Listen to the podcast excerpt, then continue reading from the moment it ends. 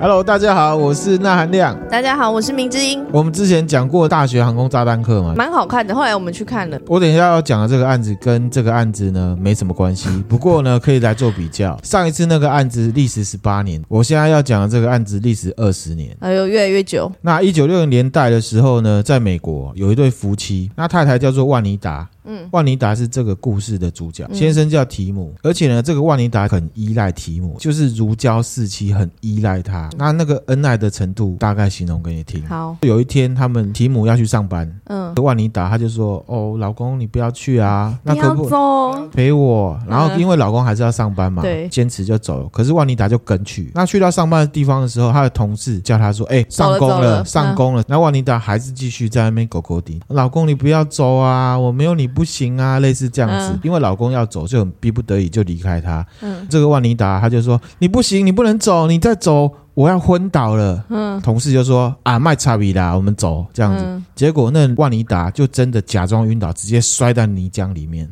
哇！他的同事说啊，卖差比啦，也可以起来呀。结果，哎、欸，他真的自己爬起来了。哦、这同事有慧眼哦。对，有慧眼，嗯、就是说这个女生她是装柔弱，大家对她的印象都是很柔弱这样子。嗯、这一对夫妻其实是很早结婚，万妮达嫁给提姆的时候才十八岁，嗯，好年轻，很快就怀孕了。嗯，然后呢，接下来的六年半里面啊，他们总共生了五个小孩。哇，等于是每一年。对，接着生，接着生，嗯，可是很遗憾的是，这五个小孩全部都死掉，哦，嗯，而且都是死于婴儿猝死症。嗯，婴儿猝死症呢，就是在指说婴儿他在一岁之前突然无预期的死亡，就叫做婴儿猝死症。然后他还有一个条件，就是说他在死后进行验尸跟现场调查的时候，仍然找不出死因。那刚刚讲到他们六年半里面呢、啊，就生了五个，然后五个都死掉。他就是生了第一个死掉，嗯，第二个死掉，第三个又死掉。第四个的时候，他们实在是不想要再牺牲这个小孩了。嗯、第四个小孩是女婴，把这个女婴呢带去给一个有在从事那个研究的医生。那他研究什么呢？他研究的是说呼吸中止跟婴儿猝死症之间的关系是什么？那这个医生呢，他看了女婴之后啊，就研判说有可能是因为有呼吸中止的问题，他就让这个女婴带上了这个呼吸监视器，嗯，创了美国历史的这个女婴，她等于是全美国第一个。新生儿离开医院，可是他带着呼吸监视器，嗯，嗯，就是媒体啊什么都有在关注的，对了。嗯、那可是很可惜的，这个女婴出院隔天就死掉了。哇，还是死掉，还是死掉。然后呢，他们虽然很难过，可是又再生了一个，就还是再生一个，结果又死掉。哦，事情一直到这里啊，其实全美国大部分人都认识这对夫妻的，妻。特别是万妮达，因为她是表现的很柔弱，嗯、而且大家会换位思考嘛，就是说身为一个母亲，然后对，一直生小孩，然后小孩刚出生就死掉，就觉得她是很可怜。嗯、这一对夫妻的故事目前就先到这边了。嗯、然后我现在来讲这个医生，啊，这个医生他是研究呼吸中止跟婴儿猝死症的关系这样子，嗯、那他就写了一篇论文，他研判啊，婴儿猝死症。跟呼吸中止会有连结关系，嗯、就是遗传这样子。嗯、在论文里面，他就把提姆跟万妮达这个家庭发生的事情当做案例来发表论文。嗯，这个论文也算是学界算是蛮有名的研究，就对了。嗯，那虽然这个医生出名了啊，可是其实一看出来就有接收到反对的意见。嗯，哎，为什么医生你没有想过这些婴儿有可能是被闷死的？对，虽然是有这样子的疑问啊，可是其实也没有确切的证据。嗯，所以这事情就。就慢慢的带过去，带过去了。这事情啊，到了一九八六年，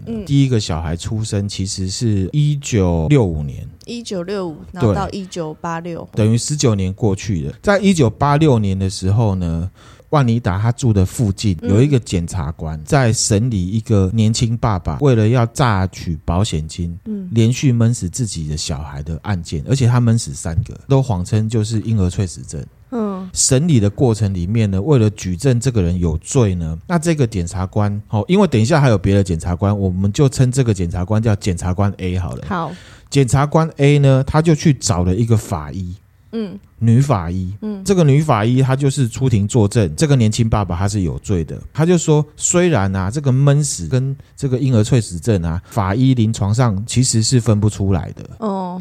可是以他专业的知识，他在看这个三个死掉的小孩就医记录，还有这个年轻爸爸，嗯，被讯问的时候反复的供词，嗯，他可以看得出来，这个小孩的症状是不符合婴儿猝死症的，哦，而是被闷死的。嗯，那这个年轻爸爸就因此被定罪了。过程当中，这个女法医跟检察官 A 就聊到之前那个医生讲的那个论文，就对了，也聊到说，大家对这个论文其实有不一样的看法，有人怀疑说这小孩是被闷死的这样子。这个女法医她就就提醒他说，哎，这个案子里面的那个家庭啊，好像是在你的辖区里面呢。那这个检察官呢，其实是一个很热血的人，嗯。虽然已经经过了十九年，快二十年了，可是呢，他就真的去查了，嗯，就真的去查，而且他查出来说，万尼达跟这个提姆住的这个地方在哪里？嗯、可是很可惜，不是在他辖区里面的哦。对，哇那他就只好把这个案子移交给另外一个检察官 B，嗯，这个检察官 B 就不如检察官 A 这么热血。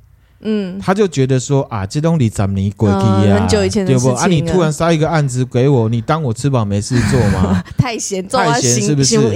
可是这事情还是有推展，那全部要归功于这个检察官 A，因为他非常热血，他很想知道事情的真相。对，然后呢，他就动用他的人脉就对了，然后介绍给他一个知名的法医。嗯，这个法医他就来检视当初万妮打的这五个小孩在有生之年的所有的医疗记录。这样子，嗯、知名法医呢，他认为这五个小孩不是死于婴儿猝死症，嗯，而是被闷死的。为什么他这样看出来？第二个小孩他死掉的时候其实是两岁半，哦，那你记得我刚刚讲的那个婴儿猝死症的定义吗？婴儿猝死症是发生在一岁之前，两岁半其实不太会发生，哦，对，啊，只是说可能之前年代比较远，好、哦，这个、嗯、大家可能比较知识没有那么的普遍。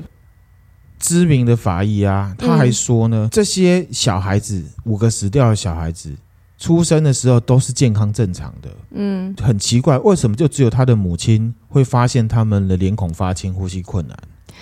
对。而且这五个小孩都是在跟妈妈独处的时候突然间死掉，嗯嗯，然后呢，他就研判说，这一个万妮达可能有一种心理疾病，嗯，孟乔森症候群，嗯。孟乔森症候群是指一种通过描述、幻想自己有疾病的症状，他会假装有病，乃至于呢主动的去伤害自己，或者去伤害别人。他的目的是什么？你知道吗？博取别人对自己的同情、对关注，去取得，就像你讲的，去博取别人对他的同情。嗯、然后他有还有一些外显特征，他会有求医癖哦，喜欢看医生，对，住院癖。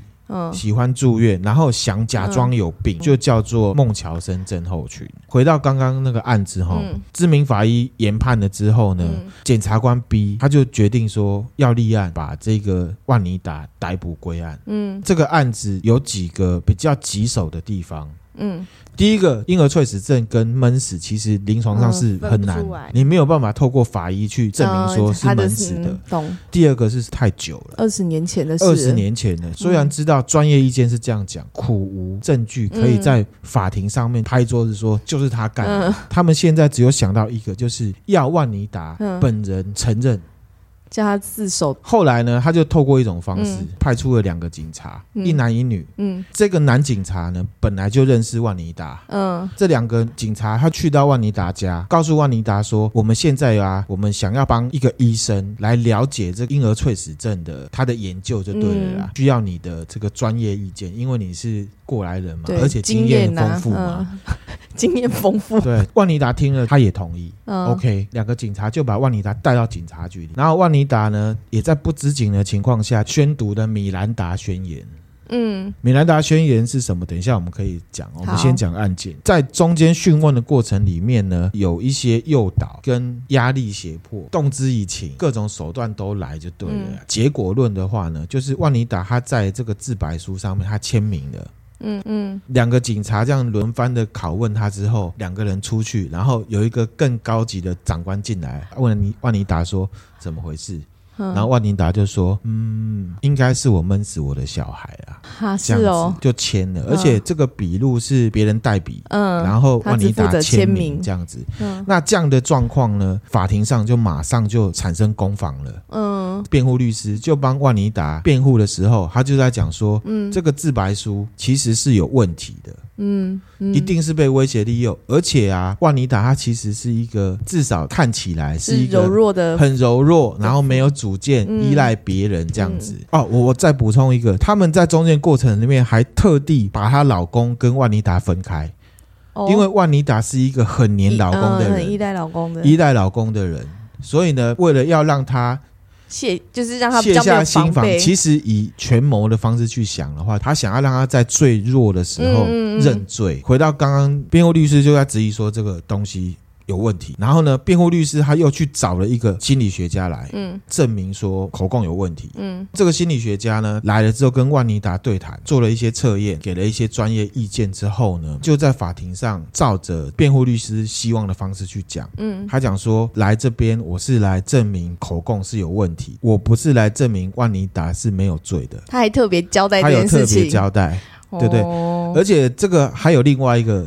事情我再补充。嗯，好，在这个案件里面，其实不只有一个心理医生，嗯，还有另外一个英国的权威，也是公社辩护律师，特地从英国邀请过来，邀请过来的。嗯，那这个邀请过来之后呢，他也是跟万妮达聊过之后，嗯，跑去跟刚刚那个心理医生会谈，嗯，他就没有作证，他直接飞回去，直接飞回去，他直接飞回去。哦，在事后有一本书是在讲这个案件的，嗯，他访谈的时候，他就有讲说。其实他心里认为，以他的专业意见，他认为五个小孩应该是万妮达杀的，所以他不愿意帮他做。对，然后他的意见是说，他认为万妮达并不是大家看起来的这么的柔弱。嗯嗯嗯，他看出来他有一个特征，就是非常善于伪装自己，然后操控别人的情感，让大家认为他是什么样的人。哦。刚刚有讲到他有孟乔森症候群，其实孟乔森症候群跟他这个倾向其实是有一些特征上面的符合的。好，回到刚刚的案子，嗯，口供很明显是有问题，对。可是呢，因为罪证确凿，当初的审判陪审团是认定这个口供是有效的，嗯，结论就是他被判了七十五年徒刑，嗯。然后他是四十九岁，四十九岁关进去，所以注定他要死在牢里。那这个案件就大概是讲到这边，嗯，那你就会去想，一个母亲怎么可能会去杀自己的小孩？对啊，然后，然后只是为了想要。赢而博取别人对自己的一个关注或者是同情。我自己换位思考，我这样子的症候群应该是缺乏人家关注的。孟乔生症候群是可以被治疗好的。嗯，我整理这资料里面，我找到医生的专业意见。哦，孟乔生症候群当事人都不会有病逝感。不可能，你不可能要求他自己发现自己有孟乔森症候群，嗯，嗯，一定是他的身边的人要有病识感，发现，发现说他好像有这个问题，嗯，然后如果孟乔森症候群是初期的话，嗯，可以透过旁人的协助，嗯，譬如说多对他表达关心，嗯，多跟他聊天，轻度的孟乔森症候群是可以被治疗好的，哦，可以靠周边的人的力量去把它治疗好。身边有这样子的状况的话，嗯，我建议还是要用。适当的方式诱导当事人去寻求专业的治疗、医疗的协助。嗯嗯，好。我今天要讲的案子就是这个。那你要讲一下米兰达宣言是什么吗？哦，米兰达宣言哦，嗯、米兰达宣言就是说放弃缄默权哦，缄默权。警察在押人的时候，美不是都会讲说哦，你有缄默权可以不回答，然后再请律师来。哦，那米兰达宣言是说放弃缄默权。嗯他那个审问的过程，其实讲实在话是有瑕疵的。好，对。那关于孟乔森的？孟乔森症候群，孟乔森症候群怎么？你想要知道什么吗？没有，我只是想要分享哦，另外一个案例。米之音，米之，你少在那边的卖差。他要分享案件了。对，因为我你在讲那个孟乔森的时候，我就有去查资料，然后就有发现说，有孟乔森症候群的人，好像其实并不是少数。对，并不是少数，因为其实一直以来都有一些案例发生。那我讲一个比较知名的，因为他还有被被拍成美，而且好像比较近，对不对？我讲了这个是蛮久以前的，你讲的是一九六零年代，一九六零，然后是一九八六被发现的嘛，对不对？那这个案子呢，是在二零一五年的时候被发现的，离我们现在更近了。对，这这个被发现状况是什么？就是在二零一五年的时候，有一个单亲妈妈叫做迪迪。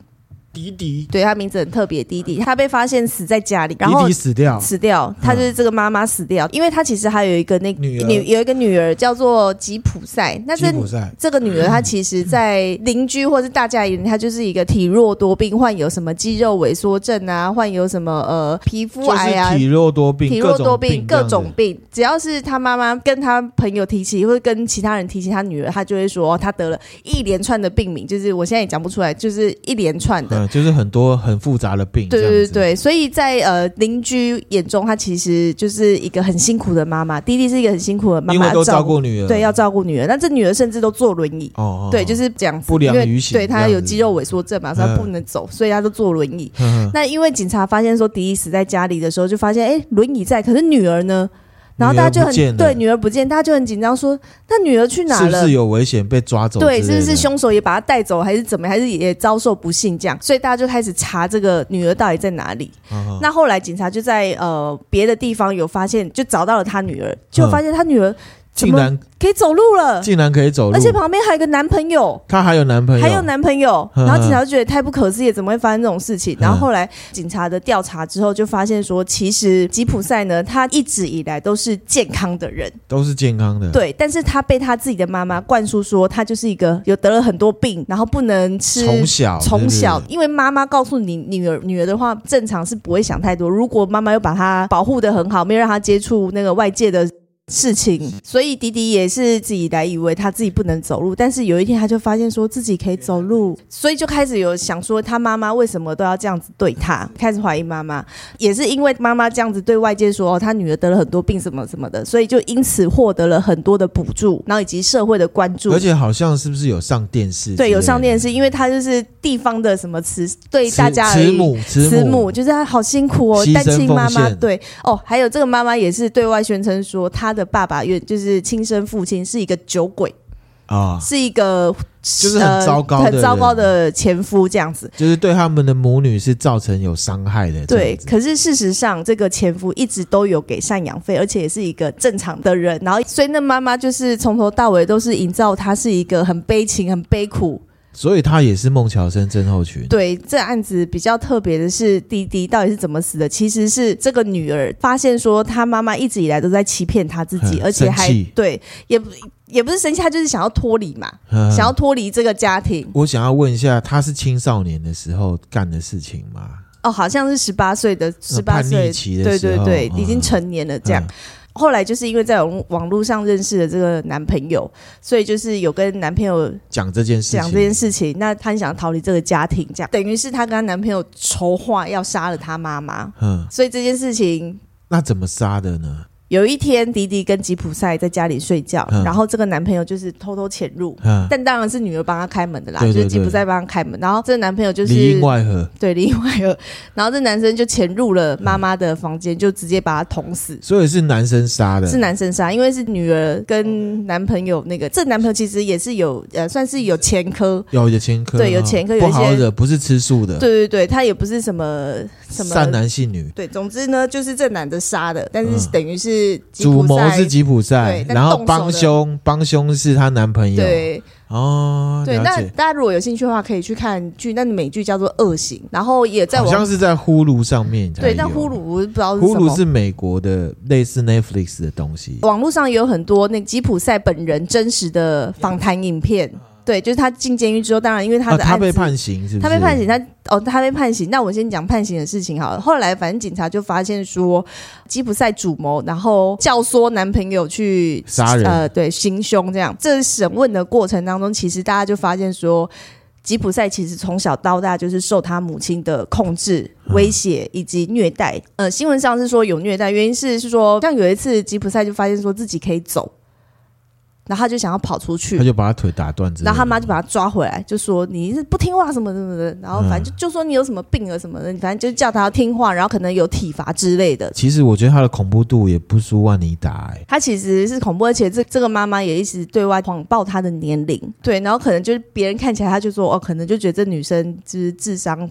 可能就是、哦、可能有弱智还是之类的，对。然后就持续觉得他很可怜，然后妈妈很伟大这样子。嗯嗯对。但后来因为这个案件爆发之后，那个社会大众就开始知道说，哦，原来吉普赛从小到大是在这样子的环境下成长的，所以大家受虐儿，受虐儿，对。那所以大家对他就开始有了同情，同情。那最后因为这样子的状况，所以在判刑的时候，吉普赛就被判了十年有期徒刑。十年。对。但是她男朋友行凶的那个，就是被判了无期徒刑。入监狱之后，有媒体。去采访他，因为这个案子实在太特别了。网络上有一些他访谈的影片，如果大家有兴趣，可以再去看。这样，那所以她现在已经是一个正常的女性，正常女性。对，我好像有看到她后来的样子，就是一个正常女生。然后之前。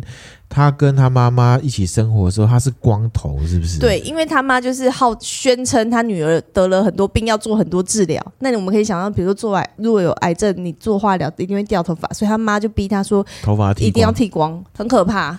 我觉得这一种好像不输万妮达、欸。嗯，而且这个吉普赛他其实一直都是健康的人，可是他长期服用药物，导致他牙齿都掉光了。哦，副作用，在他妈妈的那个管教之下，他就是过得很惨，嗯、就气气色看起来也很差，牙齿也掉光，所以更像是生病，更像是生病。对，如果他真的有病，就是他妈妈造成的嘛。讲实在话，就是这样。对啊，是啊。嗯、那后来就是那个他服刑的那个媒体采访的影片，后来吃得好，睡得好，就变成正常女性，就变成正常女性，然后气色也看起来很好，头发也长得漂漂亮亮的。照片我们也可以分享在 Facebook 上面，嗯、给大家看。那媒体在采访那个吉普赛的时候，吉普赛就讲说，他知道他做错事，杀妈妈对，杀妈妈不对，所以他自己正在承担这个后果。可是，在监狱里面，其实比跟我妈妈在一起更自在、更自由。那后来，总之这样子的一个状况，就是发现说，其实那个吉普赛的妈妈。是有严重的孟乔森症候群。那其实讲这个讲了两个案件嘛，哈、嗯，很可怕的妈妈。个人觉得这两个妈妈是很可怕。可是我另外的看法是，他们是病人，他们是有病造成的。对，对也是要呼吁说，建议大家，反正大家都是有家人嘛，朋友啊、亲、嗯、人什么的，嗯、大家都很忙碌于忙碌于工作，嗯、特别是现在这个生存越来越难了，对 很多事情都没有办法让你分心。建议要。抽点时间看看家人，特别是年纪大的人哦。嗯、现在。这个社会其实特别的孤单，可能小孩子都出去工作，对，忙于工作，他有的是已经有生小孩了，哦、爸爸妈妈也不好意思太去打扰什么的。嗯、那有时候在这个很孤单的情况下，哦，就会有各种状况发现。你现在只要去看那个台大医院，很多老人在排队拿药。那当然，我不是说他们怎么样，他们也许真的是有一些是真的生病了，嗯。可是我知道了，有一些人他真的就是去领药，对他自己的身体非常的没有安全感。嗯，可是其实他不见得是有病，他身体其实是健康的，嗯，反而比较让人担心的是他心里有没有一些毛病。老人又特别容易被忽略。当然不，我不是说这些人就是孟乔生症候群啊，也分享给听众朋友们，就是说你们在忙碌生活的时候，关心自己的家人，嗯，另一半也好，嗯，你的父母亲也好。或者是你的小孩可能已经长大了也好，多多的去关心他，特别是可能你很忙啊，你已经很久没有好好的跟他们互动过的时候，嗯，适时的给他们关心，嗯。然后刚刚也有讲到医生的专业意见嘛，对他说孟乔森症候群其实是你不可能要求这个当事人会有病视感，嗯，这个应是旁边的人观察出来的，嗯。那要怎么会有观察？一定是你有关心他，对啊，有多互动，你关心他有多互动，你才会感觉到。嗯那分享这个案子给大家。那也是希望，就是大家哎知道有这样子的病。其实讲实在话哈，我还没有接触 Podcast 的之前，我不知道有这个病。之前有在电影上面看过，好像是鬼来电吧？嗯，鬼会死掉，然后到处杀人，是因为他妈妈有孟乔森症候群。对，那我当时候看的时候，我会觉得，我靠，这妈妈神经病，超变态的。嗯，就过去了这样子。因为想不到在社会上有这么多孟乔森症候群，甚至对别人造成伤害了。嗯，那你要想，他虽然对别人造成伤害，可是其实也会伤害他自己。对啊，所以这个心理疾病就是很不容易被察觉的。嗯，所以呢，真的，我觉得大家可以多关系、多观察啦，多关系、多观察这样子。嗯、啊，今天 后面讲的有点沉重。对啊，啊，那还是推荐给大家，大家去看那一部片，就是 Hulu 的那一部叫做《罪行》。二型。呃，对不起，叫做恶行这样子，嗯、可以顺便就了解说啊，有这个病这样。今天就分享到这边啊。嗯、那如果大家听了觉得哎还不错的话呢，可以关注我的频道，嗯、可以分享给你的朋友。那今天就分享到这边喽，谢谢大家，拜拜。拜拜。